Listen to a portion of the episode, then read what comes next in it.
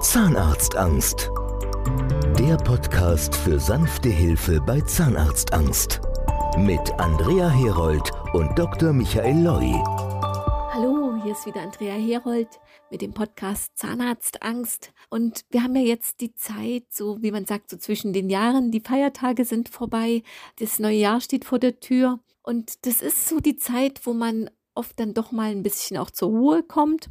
Und mir ist jetzt vor ein paar Tagen der Gedanke gekommen, wie es war, als ich noch nicht behandelt worden bin von Dr. Loy mit der Drei-Termine-Therapie, als ich noch wirklich tief drin steckte in meiner Zahnarztphobie.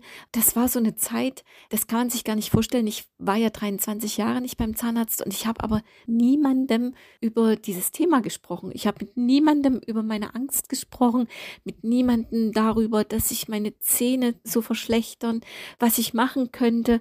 Ich habe alle Gespräche vermieden, die irgendwie irgendwie in diese Richtung liefen. Das ist also wirklich noch ein ganz, ganz großes Tabuthema, Zahnarztphobie. Ich weiß das von vielen Gesprächen mit unseren Patienten, dass es denen ganz genauso geht, dass ganz, ganz viele mit niemandem darüber sprechen, selbst mit den engsten Familienangehörigen nicht.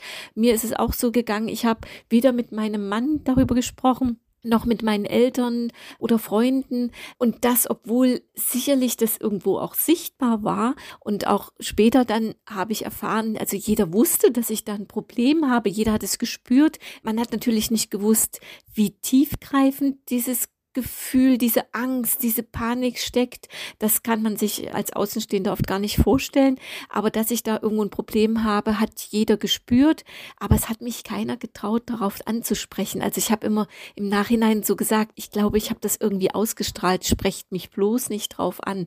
Also ich weiß, mein Schwiegerpapa hat mich mal mehr so in einer gemütlichen Runde so nebenbei drauf angesprochen und ich bin sofort in Tränen ausgebrochen und aus dem Zimmer gerannt der wusste gar nicht, wie ihm geschah, dem armen Mann. Also es ist wirklich alleine nur eine kurze Nachfrage bin ich komplett ausgetickt und mich hat niemand irgendwann darauf angesprochen, wenn es zu Themen kam, ich hatte manchmal so, gerade so im Rückblick, habe ich das Gefühl im Freundeskreis, dass so manchmal wie so nebenbei das Thema Zahnarzt angesprochen wurde, so, wann ist der nächste Termin und was machen die oder so, dass die Freunde untereinander sprachen.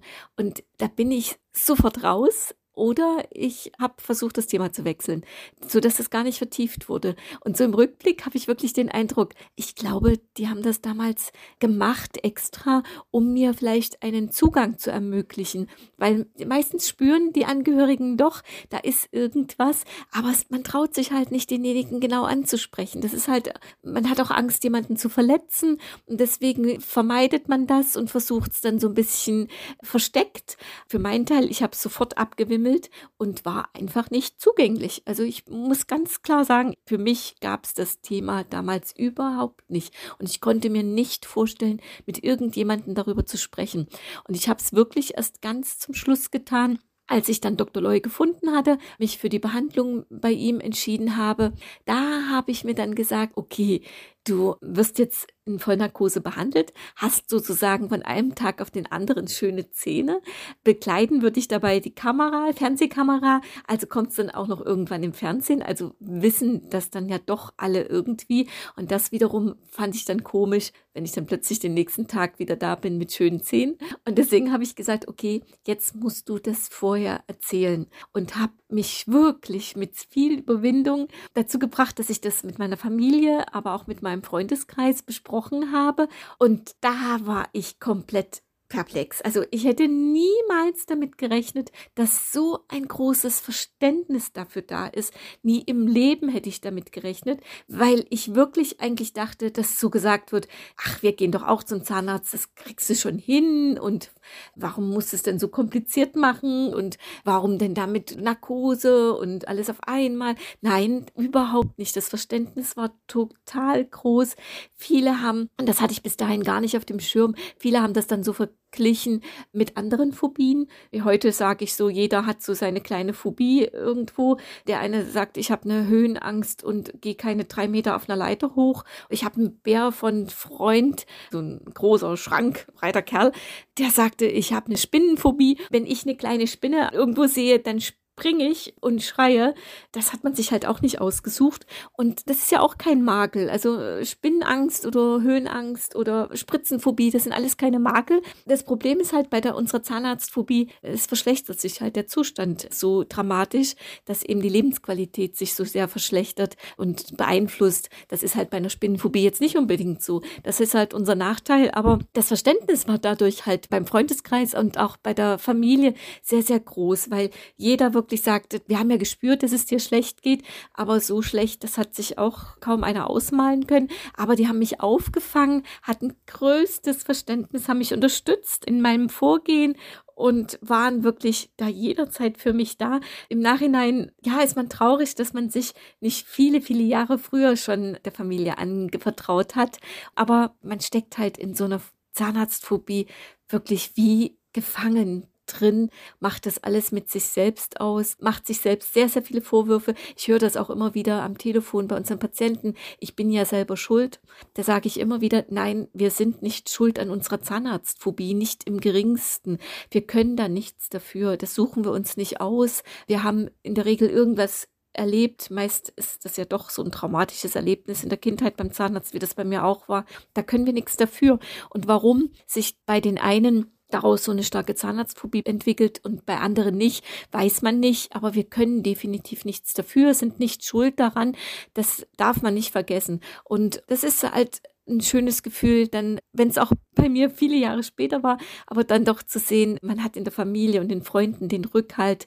Heute kann ich mit allen ganz offen darüber sprechen und das tut unwahrscheinlich gut. Und ich hoffe, wenn ich nur ein paar Betroffenen auch dieses Gefühl weitergeben kann, reden Sie mit Ihrer Familie, mit Freunden, fangen Sie an mit jemandem, dem, zu dem Sie ganz großes Vertrauen haben. Ich bin ganz, ganz sicher, dass es gut tun wird und dass man sie auffangen wird. Ich erlebe das so oft am Telefon, dass ich diesen Tipp gebe und dass die Patienten dann Tage später mit dem Ehepartner zum Beispiel anrufen und sagen, wir haben drüber gesprochen und er unterstützt mich oder sie unterstützt mich. Und das ist so ein schönes Gefühl, weil dann geht man nicht mehr alleine durch dieses Problem. Gerade jetzt vorm neuen Jahr, im neuen Jahr hat man ja doch immer so dieses Gefühl, ich möchte mir was Positives vornehmen für das neue Jahr. Ich kann es nur empfehlen. Für die Zähne ist es die Gelegenheit, rufen Sie mich an. Erstmal als ganz kleinen Schritt nehmen Sie sich vor, mich im neuen Jahr anzurufen. Und dann sprechen wir einfach mal drüber. Sie erzählen mir, was Sie bewegt, wo das Problem ist. Ich erkläre Ihnen, wie Sie dort rauskommen können, was es für Möglichkeiten gibt.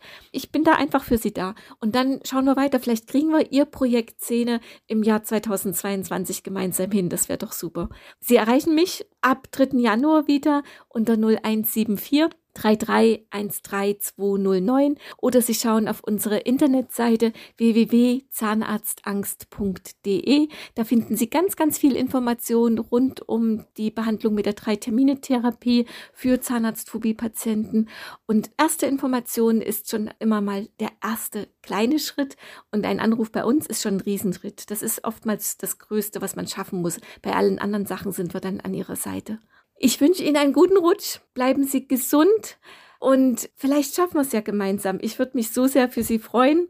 Liebe, liebe Grüße, ein schönes Silvesterfest, ein gesundes neues Jahr für Sie alle und wir hören uns im neuen Jahr wieder. Ciao. Alle Infos auf www.zahnarztangst.de oder in den Show Notes des Podcasts.